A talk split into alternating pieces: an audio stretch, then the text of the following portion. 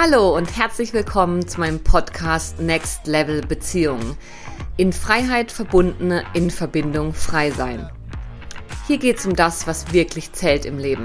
Verbindung. Zu sich selbst, zu anderen und zu allem, was ist. Ich bin Linda Klein und ich freue mich mega, dass du da bist.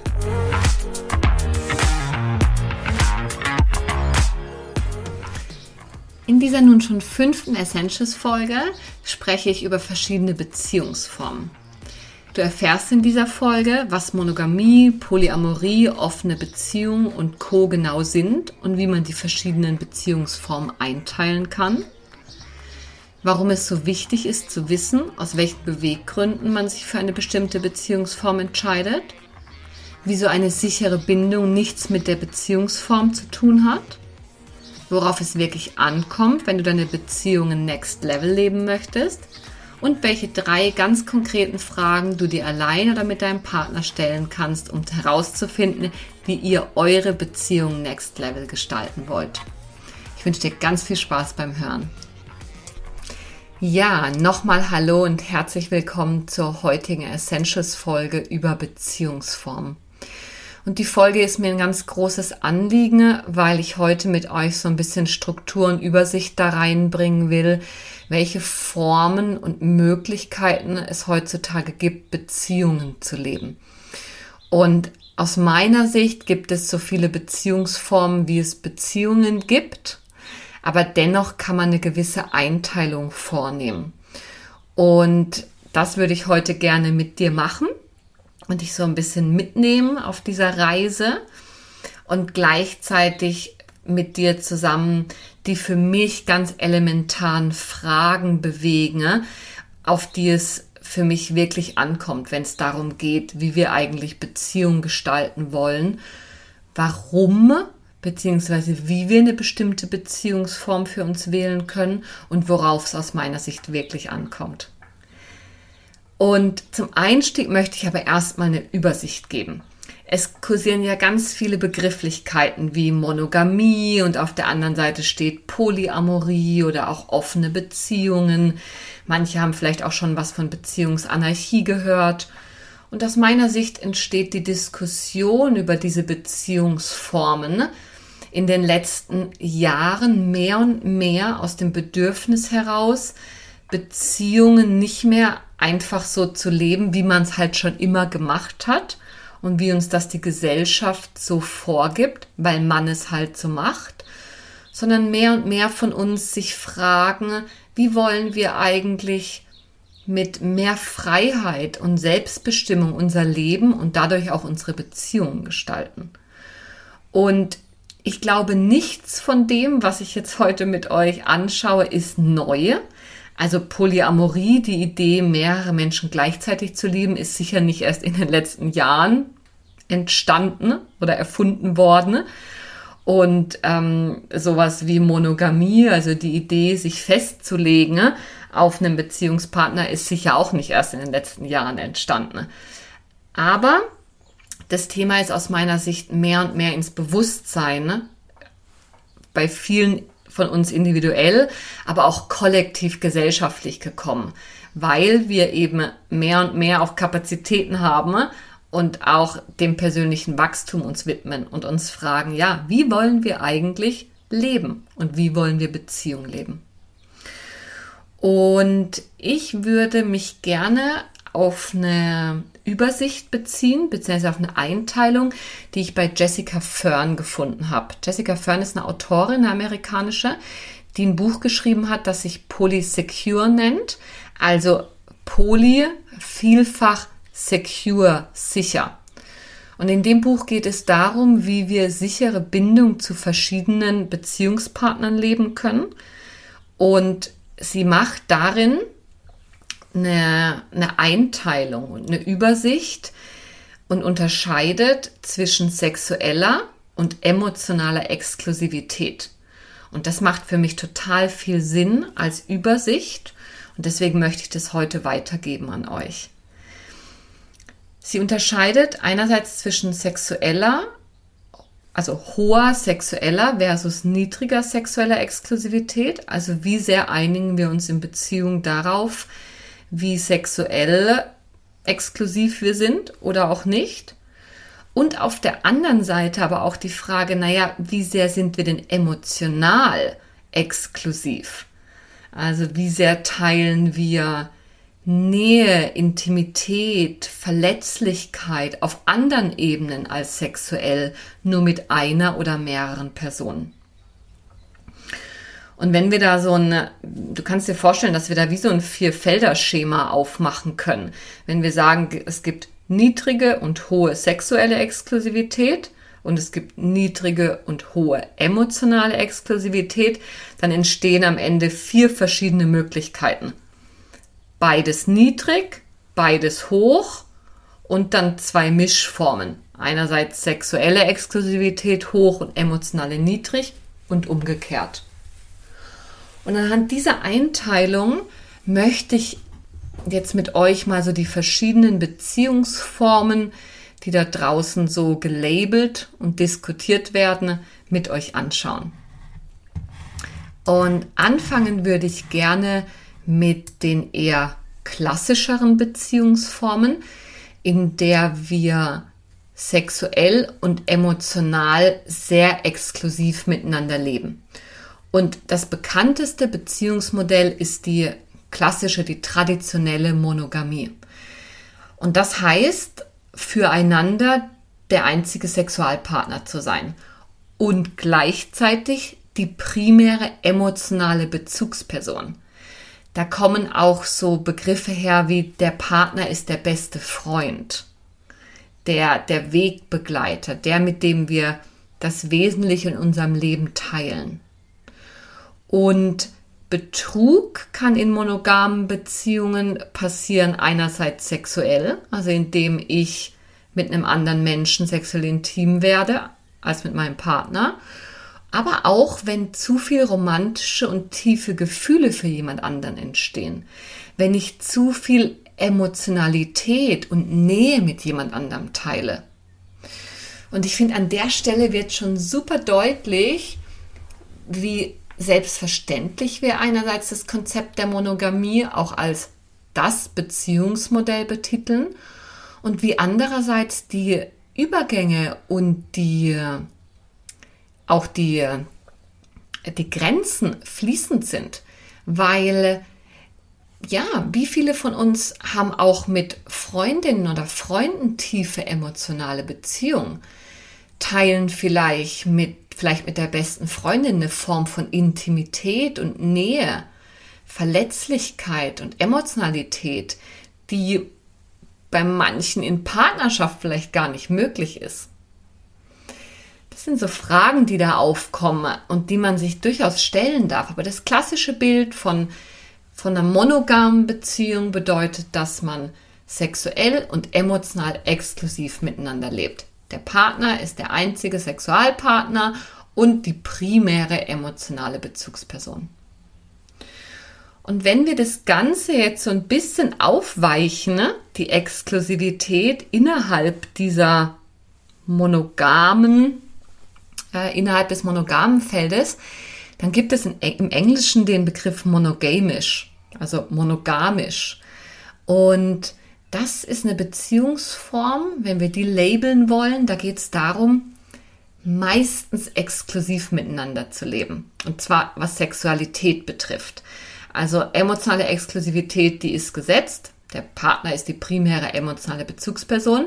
Aber es gibt die Möglichkeit, manchmal sexuelle Erlebnisse auch außerhalb der Beziehung zu haben.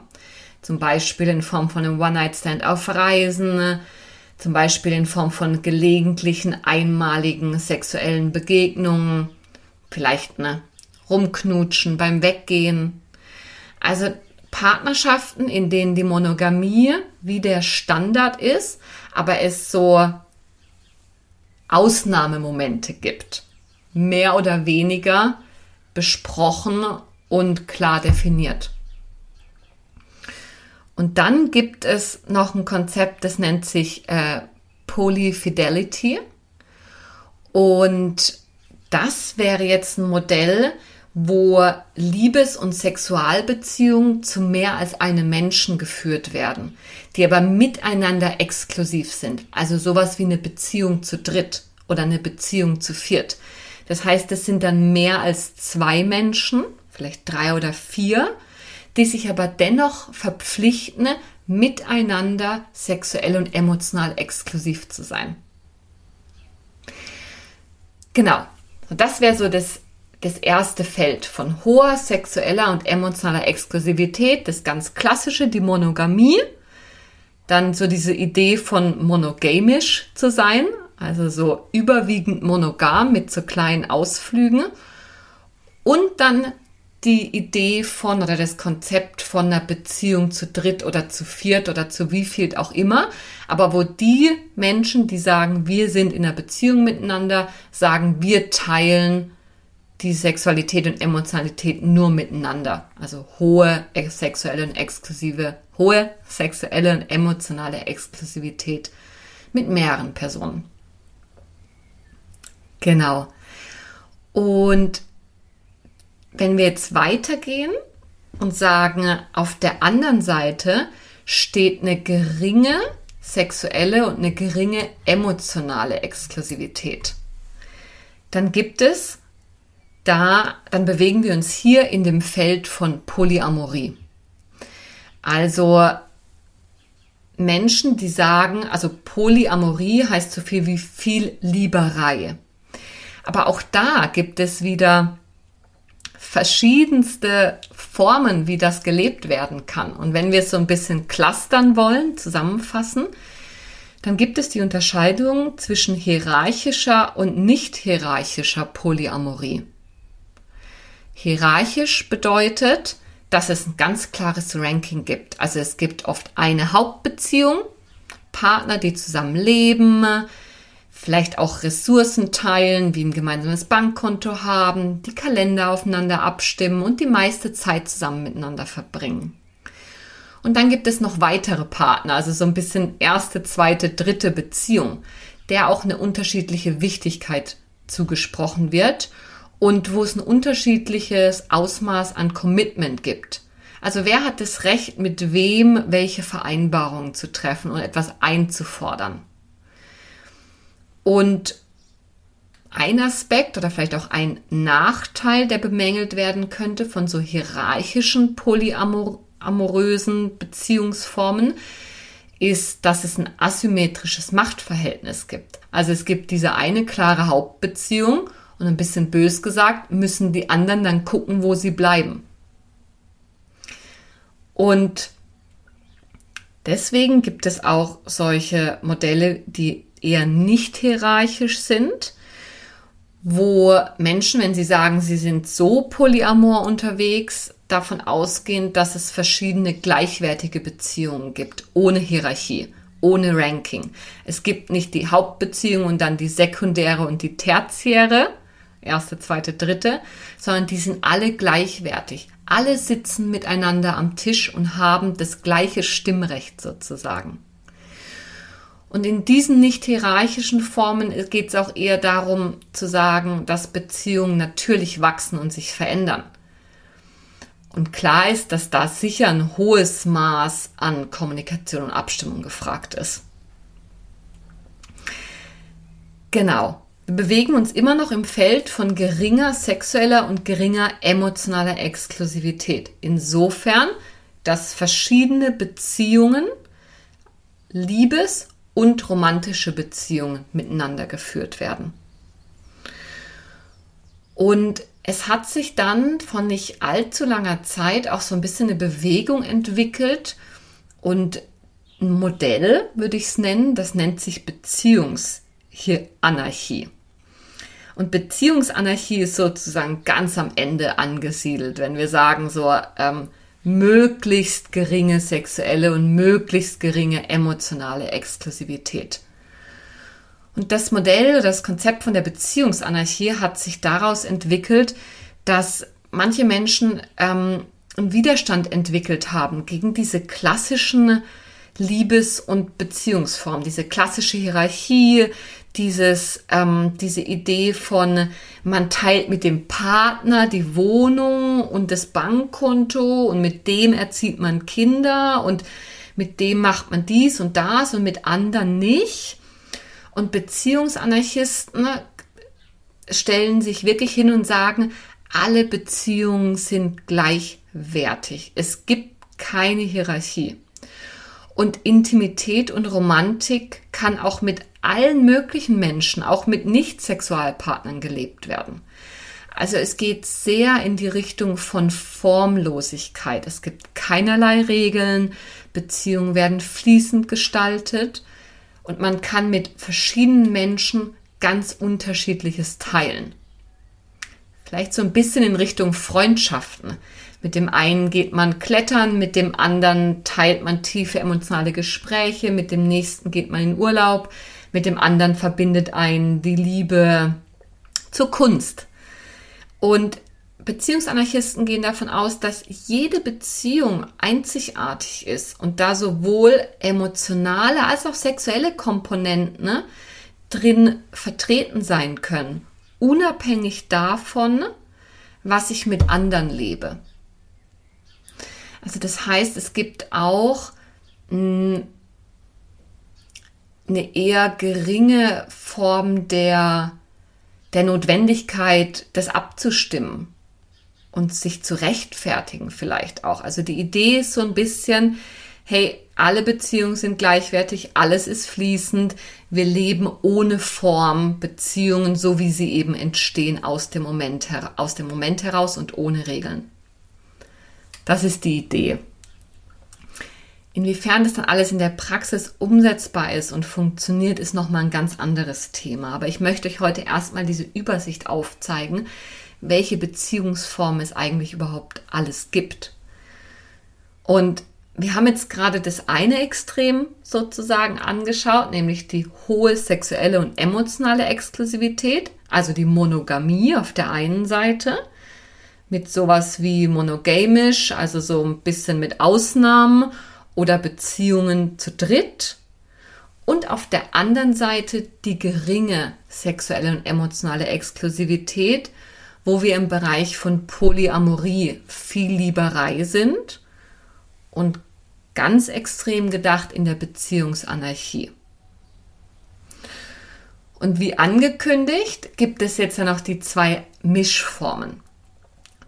Also ich würde gern anfangen mit dem, ja, mit der, mit dem, mit dem Feld von hoher sexueller Exklusivität, also Partner, die sagen, Sexualität findet nur in der Partnerschaft, du und ich, wir zwei statt. Aber gleichzeitig gibt es eine geringe emotionale Exklusivität. Und da ähm, sind so Konzepte angesiedelt wie Polyintimität. Also Menschen, die sexuell, aber emotional nicht ex exklusiv sind. Zum Beispiel Menschen, die zusammenleben, zusammen Kinder erziehen, vielleicht auch finanzielle Arrangements haben. Also wo Investment und vielleicht auch Involviertheit vorhanden ist. Zum Beispiel, wir erziehen Kinder zusammen, ohne ein Paar zu sein was weder ins klassische Paarkonzept noch ins klassische Freundschaftskonzept passt. Aber das sind Menschen, also das ist so wie du und dein Partner hättet eine sexuelle Beziehung miteinander, aber dein Partner lebt gleichzeitig mit einer anderen Frau, mit der zusammen er Kinder erzieht, die eigenen oder andere. Oder vielleicht auch, ähm, dass du gleichzeitig noch ein finanzielles Arrangement mit einem anderen Menschen hast. Sowas wie, hey, wir teilen uns, ähm, ja, was auch immer für Verpflichtungen im Leben, die einfach zusammen einfacher zu tragen sind oder auch wo Vorteile entstehen, statt wenn man es alleine macht. Aber sexuell ist, hat man sich geeinigt, nur wir zwei. Und in dem Feld gibt es auch noch die Idee von äh, asexuell und polyamorös sein. Also das sind Menschen, die sagen oder die ja keine sexuelle Anziehung spüren, aber trotzdem romantische Gefühle für mehrere Menschen haben. Also jemand, der wie sich, ja, genau, als asexuell bezeichnet, aber trotzdem romantische Beziehungen mit mehreren Menschen lebt und romantische Gefühle hat zu verschiedenen Personen. Genau. Und als letztes Feld möchte ich jetzt noch das aufzeigen von der hohen emotionalen Exklusivität und gleichzeitig der geringen sexuellen Exklusivität. Und da bewegen wir uns jetzt in einem Bereich, der vielleicht ähm, wieder gesellschaftskonformer ist, beziehungsweise der bekannter ist in unserer Gesellschaft. Hier ist nämlich die offene Beziehung anzusiedeln.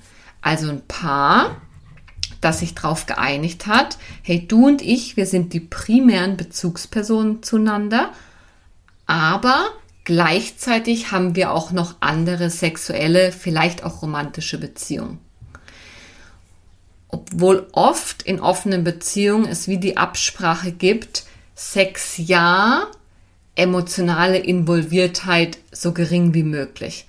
Also die primäre Beziehung bleibt ganz klar die Priorität. Das ist das, was man unter offener Beziehung versteht. Du und ich, wir sind die Hauptbeziehung und es gibt die Vereinbarung, es gibt die Möglichkeit, dass du und oder ich noch mit anderen Menschen sexuelle und auch in gewisser Weise romantische Beziehungen leben. Aber ganz klar ist, unsere Beziehung ist der Hauptfokus. Und in dem Bereich ist auch sowas wie ähm, Swinging angesiedelt. Also gemeinsame Sexualpraktiken mit anderen. Es geht dabei hauptsächlich um sexuelle Begegnungen, oft auch mit dem anderen im Raum und emotional ist man sehr gering involviert. Also bis bisschen das klassische Swinger-Club-Modell. Partner gehen zusammen in einen Swinger-Club und machen außerhalb der Primärbeziehung, außerhalb der Hauptbeziehung sexuelle Erfahrungen mit anderen. Aber emotional ist ganz klar, wer zueinander gehört. Genau. Und Jetzt haben wir so ein bisschen einen Überblick, der gleichzeitig schon super komplex ist. Und du merkst, es gibt ganz viele verschiedene Formen. Aber für mich hat es total Sinn gemacht, wie Jessica Fern, sie hat es in ihrem Buch in Form von einer Abbildung, wo eben wirklich so vier Felder entstehen, ähm, aufgrund dieser hohen und geringen sexuellen und emotionalen Exklusivität. Und für mich war ganz wichtig, in dem Zusammenhang diese Unterscheidung zu machen zwischen sexueller und emotionaler Exklusivität und da die verschiedenen Beziehungsformen genauer einordnen zu können. Und wenn wir jetzt mal die drei klassischsten oder bekanntesten nehmen, neben diesen doch eher unbekannten und vielleicht geringer vertretenen Dingen, dann ist die Monogamie das Modell, wo ganz viel sexuelle und ganz viel emotionale Exklusivität besteht. Dann ist da die offene Beziehung, bisschen in der Mitte, wo die emotionale Exklusivität hoch ist, aber man sexuell offener ist. Und auf der anderen Seite sind die polyamoren Beziehungsmodelle, wo man sowohl sexuell als auch emotional offen ist und Beziehung mit mehreren Menschen lebt. Genau. Puh, ich hoffe, das war als Übersicht erstmal geeignet und dir raucht nicht zu sehr der Kopf. Aber das ist das, worin wir uns bewegen, wenn wir versuchen, Beziehungsformen zu clustern und einzuteilen. Die Unterscheidung zwischen sexueller und emotionaler Exklusivität. Und aus meiner Sicht ist es total gut geeignet, um so die gängigsten Beziehungsformen, die gerade kursieren, wie Monogamie, offene Beziehung und Polyamorie so ein bisschen einzuordnen, worum es da eigentlich geht. Und im nächsten Schritt möchte ich mit euch jetzt aber besprechen, wie es eigentlich dazu kommt, dass wir uns für bestimmte Beziehungsformen überhaupt entscheiden. Also das ist ja schön und gut, jetzt haben wir so ein bisschen ein Modell gemacht, unseren Kopf gefüttert. Es gibt hier diese und jene Exklusivität und dann kann man die Monogamie dort einordnen und die Polyamorie da. Aber spannend wird es ja, wenn wir uns die Frage stellen, warum wähle ich eigentlich eine bestimmte Beziehungsform? Wozu? Und aus meiner Sicht ist es ganz wesentlich rauszufinden, ne, welche Beziehungsform zu mir und zu meinem Gegenüber und zu unserer Beziehung passt. Also uns auch wirklich mit der Frage zu beschäftigen, warum möchte ich monogam leben? Warum möchte ich eine geschlossene Beziehungsform oder warum möchte ich eine offene Beziehungsform leben? Was sind eigentlich meine Beweggründe dahinter? Und für mich ist diese Frage aus verschiedenen Gründen relevant. Und zwar einerseits, weil ich mich immer frage, sind meine Gründe, wenn ich sie aus dem Unterbewussten ins Bewusste hole, sind die traumabasiert? Also sind es übernommene Konditionierungen, Vorurteile, gesellschaftliche Werte und Normen, die, wir, die mir wie unhinterfragt mitgegeben wurden und eben vielleicht auch auf Trauma basieren, also zum Beispiel aus Ängstlichkeit heraus zu sagen, ich brauche möglichst viel Exklusivität, um nicht mit meiner Verlustangst konfrontiert zu werden. Oder umgekehrt, brauche ich möglichst viel Offenheit und Nicht-Exklusivität, um nicht mit meiner, nicht mit dem Thema meine, meines Gefühls eingeengt und gefangen zu sein in Beziehung konfrontiert zu werden. Oder treffe ich die Entscheidung für eine bestimmte Beziehungsform aus meiner Essenz heraus. Also aus einem Space von meiner inneren Wahrheit. Das, was mir wirklich entspricht, weil ich, wenn ich so ein bisschen abgeschält habe, wie ich erzogen wurde und was die Gesellschaft uns mitgibt und vielleicht auch was ich an traumabasierten Prägungen mitbekommen habe, wenn ich all das so ein bisschen abschäle, die Zwiebelschäle, was bleibt im Kern? Was ist meine Wahrheit? Und wenn ich dazu Zugang habe und unterscheiden kann, welche Beweggründe oder welche Tendenzen vielleicht in die eine oder andere Richtung gehen, dann glaube ich, ist es aus meiner Sicht möglich, eine bewusstere und authentischere Entscheidung zu treffen. Und wenn ich von Next Level Beziehungen spreche, dann geht es mir darum, bewusst Entscheidungen zu treffen und darin möglichst authentisch zu sein, egal für welche Form ich mich am Ende entscheide. Und eine andere wichtige Frage, die aus meiner Sicht bewegt werden sollte, wenn es darum geht, warum wähle ich eigentlich eine bestimmte Form, ist so ein bisschen die Frage, soll meine Beziehung oder welche meiner Beziehungen sei es verschiedene partnerschaftliche Beziehungen oder auch freundschaftliche Beziehungen oder auch Arbeitsbeziehungen oder familiäre Beziehungen. Wir haben ja alle möglichen Beziehungen in unserem Leben. Aber soll meine Beziehung Bindungsbedürfnisse erfüllen oder nicht? Also wie sehr kommt es darauf an für mich, dass mein Gegenüber konsistent und verlässlich ist? dass da jemand ist, auf den ich zählen kann, auf den ich mich abstützen kann, zu dem ich mich zuwenden kann, wenn es schwierig wird, ein sicherer Hafen sein. Und gerade wenn es in Richtung offene Beziehungsform geht, ist es eine sehr wichtige Frage. Inwiefern sollen die verschiedenen Beziehungspartner, die ich in mein Leben einlade, eigentlich Bindungsbedürfnisse erfüllen?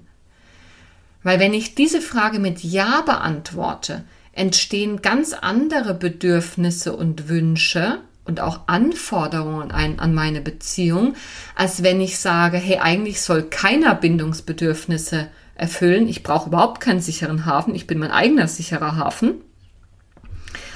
Oder ähm, mehrere Menschen sollen Bindungsbedürfnisse erfüllen. Wenn wir es jetzt wieder ein bisschen ins Schema einordnen, dann ist natürlich die Haltung, verschiedene Personen sollen ein sicherer Hafen sein und Bindungsbedürfnisse erfüllen, verlässlich sein, konsistent, emotional verfügbar. Dann sind wir im Bereich von Polyamorie. Die Idee, mit verschiedenen Menschen ne, tiefe, enge, verbindliche Beziehungen einzugehen.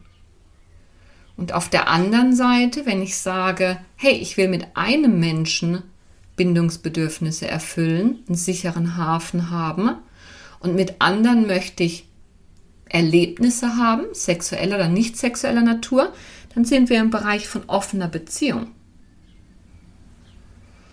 Und aus meiner Sicht macht total Sinn, sich diese Fragen zu stellen und auch eine Einigkeit darüber zu haben. Wenn wir das bewusst haben, wenn du das bewusst hast und dein Beziehungsgegenüber bewusst hat, möchte ich für den anderen primäre Bindungsperson sein? Möchte ich Bindungsbedürfnisse befriedigen oder nicht? Dann seid ihr klar darüber, ob ihr euch einig werdet. Weil möchte der eine Bindungsbedürfnisse erfüllen in der Beziehung und der andere nicht, dann wird es super schwierig, weil es entsteht ein ganz anderes Feld und ganz andere Anforderungen. Genau. Und ich möchte an der Stelle vielleicht noch mal so ein paar Beweggründe nennen, die ich schon gehört habe und die teilweise auch wissenschaftlich fundiert sind, zur Frage, warum wir eine bestimmte Beziehungsform wählen. Und oftmals werden die Beweggründe für geschlossene Beziehungsformen, also für eine monogame Beziehung, gar nicht so thematisiert, weil es wie das Normal ist in unserer Gesellschaft. Und in dem Zusammenhang hört man vielleicht sowas wie, ja, weil man es halt so macht. Das ist halt normal. Oder auch der Beweggrund, also die Motivation von einem Glauben an die romantische Liebe, so ein bisschen auch Hollywood-Klischee. Die eine Person, der Topf, äh, der Deckel, der auf meinen Topf passt. Es gibt so Beweggründe wie eine große Verlustangst zu haben und zu sagen, hey, ich kann gar nichts anderes, ich brauche diese Sicherheit in, in meiner monogamen Beziehung. Aber vielleicht auch die Idee, sich fokussieren zu wollen und die Komplexität des Lebens zu reduzieren, zu sagen, hey, das Leben ist schon anforderungsreich genug, ich möchte in meiner Beziehung nicht noch mehr Herausforderungen, als es eh schon gibt, zu zweit. Vielleicht auch die Idee oder der Glaube, dass man mit einem Menschen persönlich wachsen will und da in die Tiefe gehen.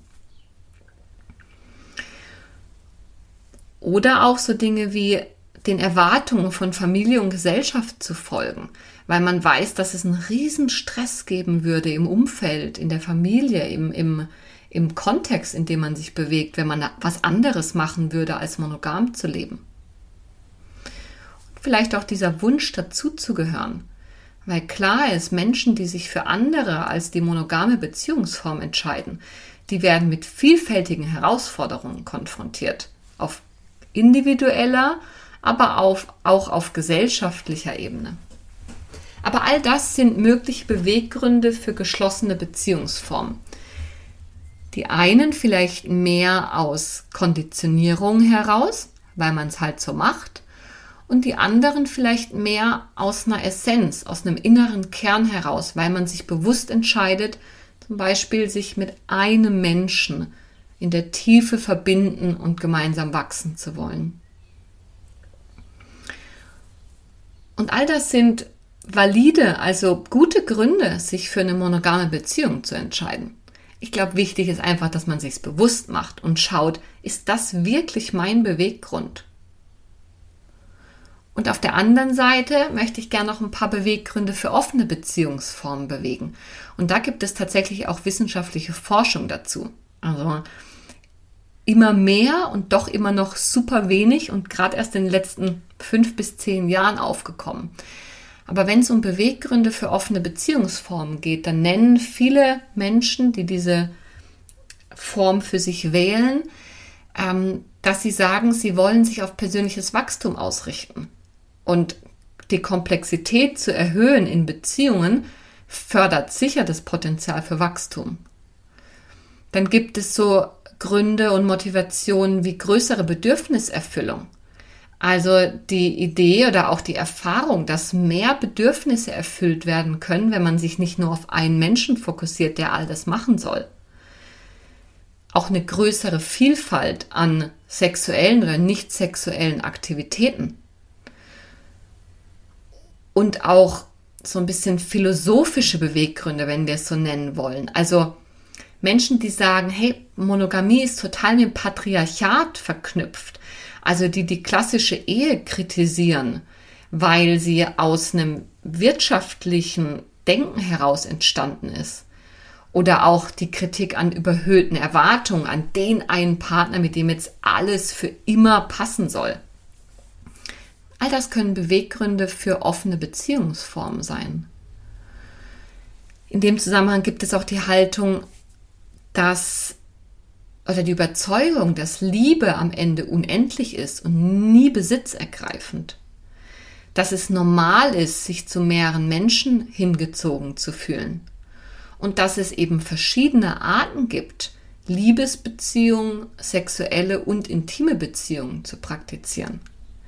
Und all das können Beweggründe sein, offene Beziehungsformen zu wählen.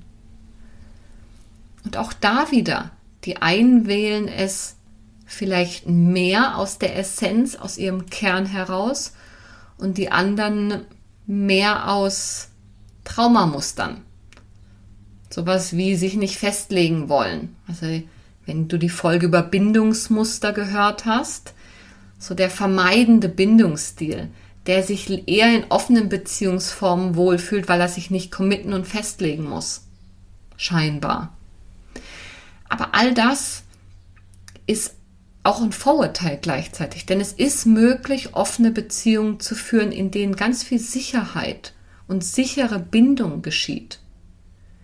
Und gleichzeitig ist es möglich, offene Beziehungsformen als Ausweichstrategie zu nutzen, um nicht mit, mit den eigenen Themen konfrontiert zu werden. Und das Gleiche gilt für geschlossene Beziehungsformen. Es ist gut möglich, dass du dich aus der Essenz heraus für eine monogame Beziehung entscheidest.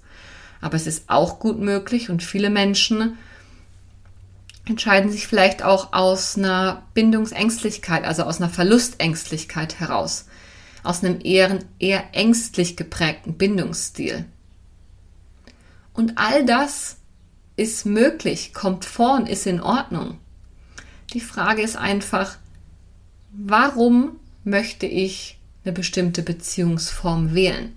Wozu ist für mich Partnerschaft da? Und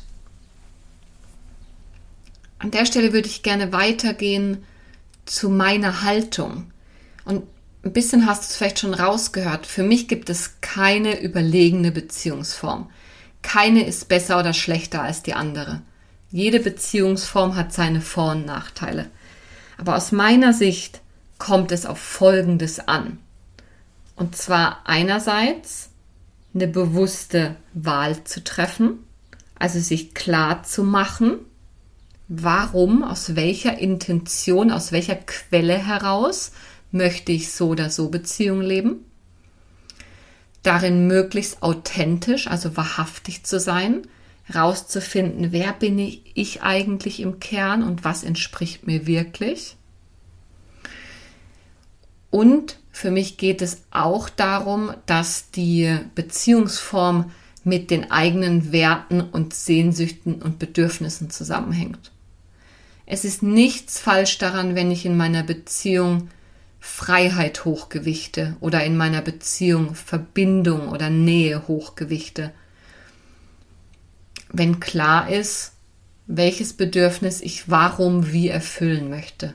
Da sage ich gleich noch ein bisschen mehr dazu.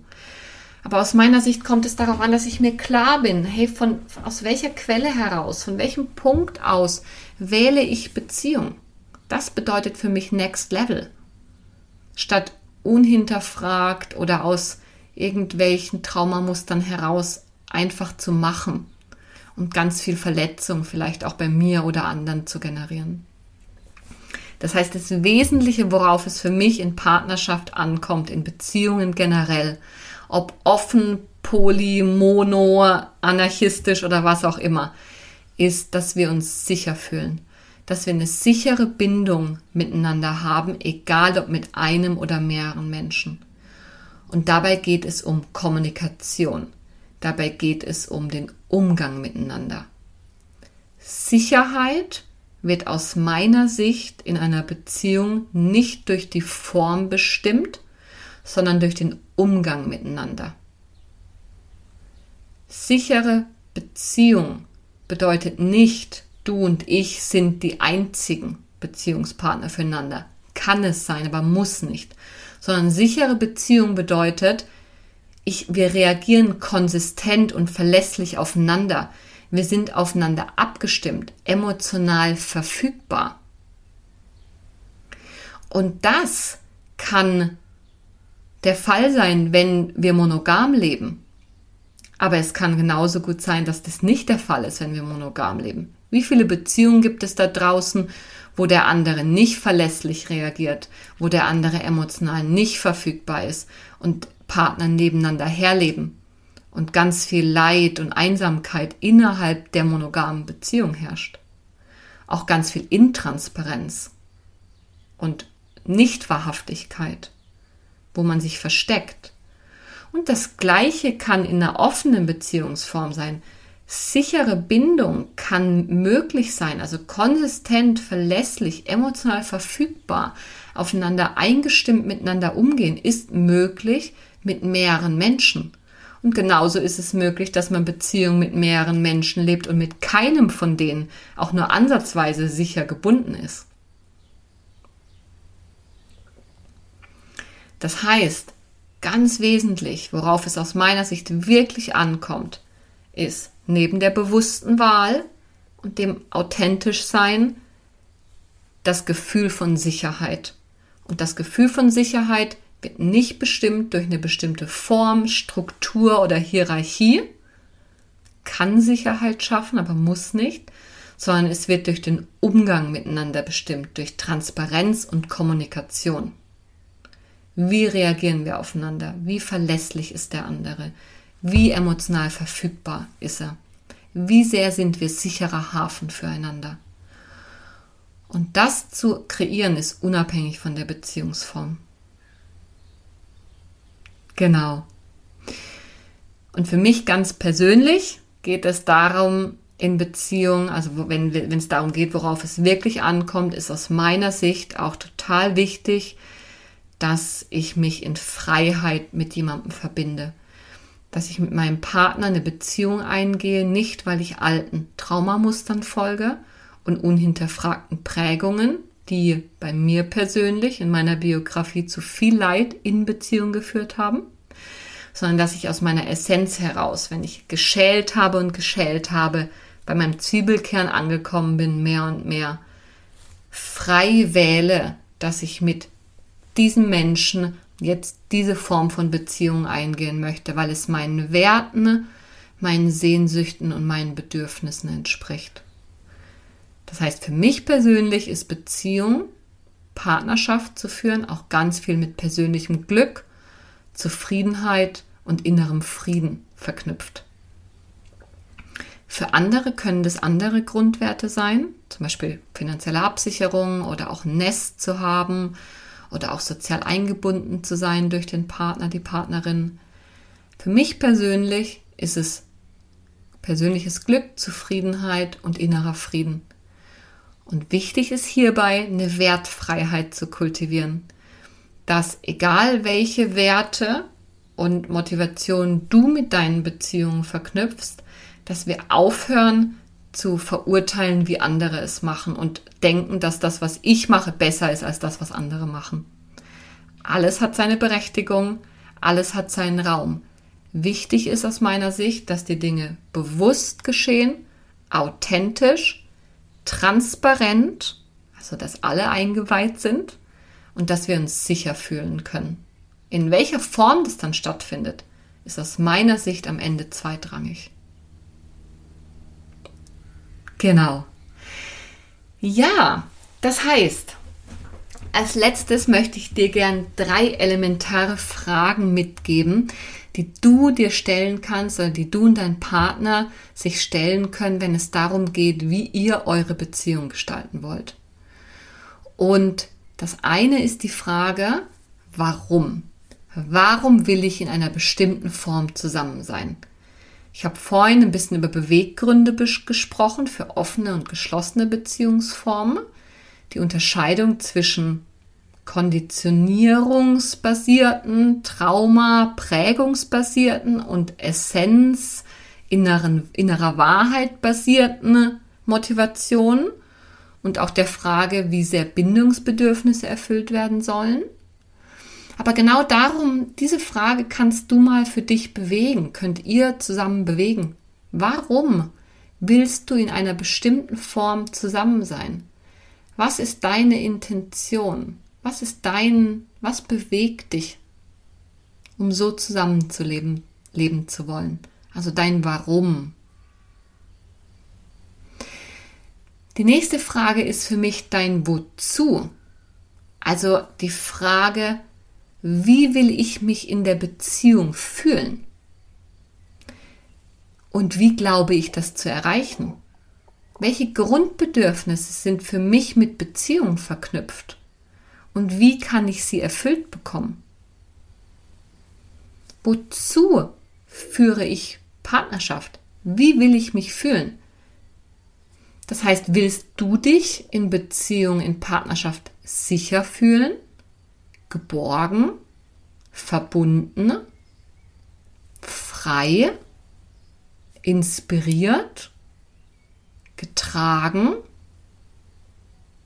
animiert, gefordert? Was ist es für dich? Wie willst du dich in Beziehung fühlen? Was ist dein Grundbedürfnis, was du glaubst, in Beziehung, in Partnerschaft erfüllen zu können oder eben auch durch Partnerschaft erfüllen zu wollen? Falls du gerade dieses Bedürfnis in deiner Partnerschaft nicht erfüllt bekommst oder gar keine Partnerschaft hast, dann kannst du dich auf jeden Fall auch fragen, wie kann ich mir sonst dieses Gefühl geben? Wie kann ich mein Bedürfnis nach Sicherheit, nach Verbundenheit, Freiheit oder Inspiration anderweitig als durch die Beziehung erfüllen? Denn dadurch wirst du freier in der Gestaltung oder in der Bedürfniserfüllung. Beziehung, Partnerschaft ist eine Möglichkeit, Bedürfnisse erfüllt zu bekommen, aber sicher nicht die einzige. Aber genau, also die Frage, warum will ich in einer bestimmten Form zusammen sein? Dann die zweite Frage, wozu will ich Beziehung führen? Wie will ich mich in Beziehung fühlen? Und wie glaube ich das zu erreichen? Und die dritte Frage, die du dir stellen kannst, die ihr euch stellen könnt, ist die Frage, was sind meine Grundwerte in der Partnerschaft und was heißt es ganz konkret für mich? Ist zum Beispiel Treue ein Grundwert für mich in Partnerschaft? Und was heißt das für mich bzw. für uns ganz konkret? Ist Treue, wenn ich mit niemand anderem Sex habe? Oder ist Treue, wenn ich mit niemand anderem flirte? Oder ist Treue, wenn ich mit niemand anderem tiefe emotionale Inhalte teile? Wo beginnt für dich persönlich Untreue? Was heißt es für dich ganz persönlich, treu zu sein? Oder zum Beispiel der Grundwert Ehrlichkeit. Was heißt es für dich? Was heißt es für dich, Ehrlichkeit in Beziehung zu praktizieren? Heißt es, dass wir uns alles immer erzählen? Heißt es, dass ich möglichst oft versuche, im Moment mit dir zusammen herauszufinden, was jetzt gerade in mir vorgeht und das mit dir teile? Was heißt Ehrlichkeit für dich ganz persönlich? Oder was ich auch oft höre als Grundwert in Beziehungen, wenn ich diese Frage an meine Klienten stelle, sowas wie Wertschätzung. Ich wünsche mir Wertschätzung in Beziehung. Und dann wieder die Rückfrage, was genau bedeutet für dich Wertschätzung? Wann fühlst du dich wertgeschätzt? Ist es, wenn dein Partner dir ein Kompliment macht? Ist es, wenn er dich zur Priorität macht, in der Form, dass er viel Zeit mit dir verbringt? Oder in der Form, dass du der erste Mensch bist, den er anruft, wenn was Wichtiges passiert? Bedeutet Wertschätzung für dich, wenn deine Partnerin äh, dir Aufgaben im Alltag abnimmt, weil du gerade gestresst bist? Wodurch fühlst du dich ganz persönlich wertgeschätzt? Genau. Das wäre die dritte und letzte Frage. Das heißt, wenn es für mich um elementare Fragen zur Beziehungsgestaltung geht, dann ist es erstens, warum will ich in einer bestimmten Form zusammen sein? Was sind meine Beweggründe? Dann zweitens die Frage, wie will ich mich in der Beziehung fühlen? Wozu gehe ich in Beziehung? Und das dritte ist, was sind meine Grundwerte in Beziehung und wie sieht dieser Grundwert ganz konkret für mich aus? Genau. Ja. Also, nochmal zusammengefasst. Wir haben heute das Thema Beziehungsformen bewegt. Wir haben verschiedene Beziehungsformen, bekanntere und unbekanntere angeschaut und sie so ein bisschen eingeordnet in Bezug auf sexuelle und emotionale Exklusivität. Wir haben uns mit der Frage beschäftigt, warum wir eigentlich eine bestimmte Form wählen, also welche Motivationen es gibt, geschlossene oder offene Beziehungsformen zu, be zu bevorzugen. Und was mir ein Herzensanliegen ist, wir haben darüber gesprochen, worauf es aus meiner Sicht in Next Level Beziehungen wirklich ankommt. Die bewusste Wahl, authentisch zu sein, transparent, uns sicher zu fühlen und dass wir wertfrei sind in Bezug auf das, was mich und dich und wen auch immer da draußen in Beziehung bewegt. Und im letzten Schritt habe ich dir die drei elementaren Fragen mitgegeben, die aus meiner Sicht entscheidend sind, wenn es darum geht, wie du Beziehung gestalten möchtest, unabhängig von der Form oder dem Label, den du am Ende drauf, das du am Ende draufklebst oder auch nicht. Warum will ich in einer bestimmten Form zusammen sein? Wozu dient die Beziehung? Also wie will ich mich fühlen? Und was sind meine Grundwerte in Beziehung? Und ich lade dich ein, wenn du magst, diese Fragen äh, mit deinem Beziehungsgegenüber zu bewegen, vielleicht mit deinem besten Freund, mit deiner besten Freundin, vielleicht in deiner Familie, wo auch immer.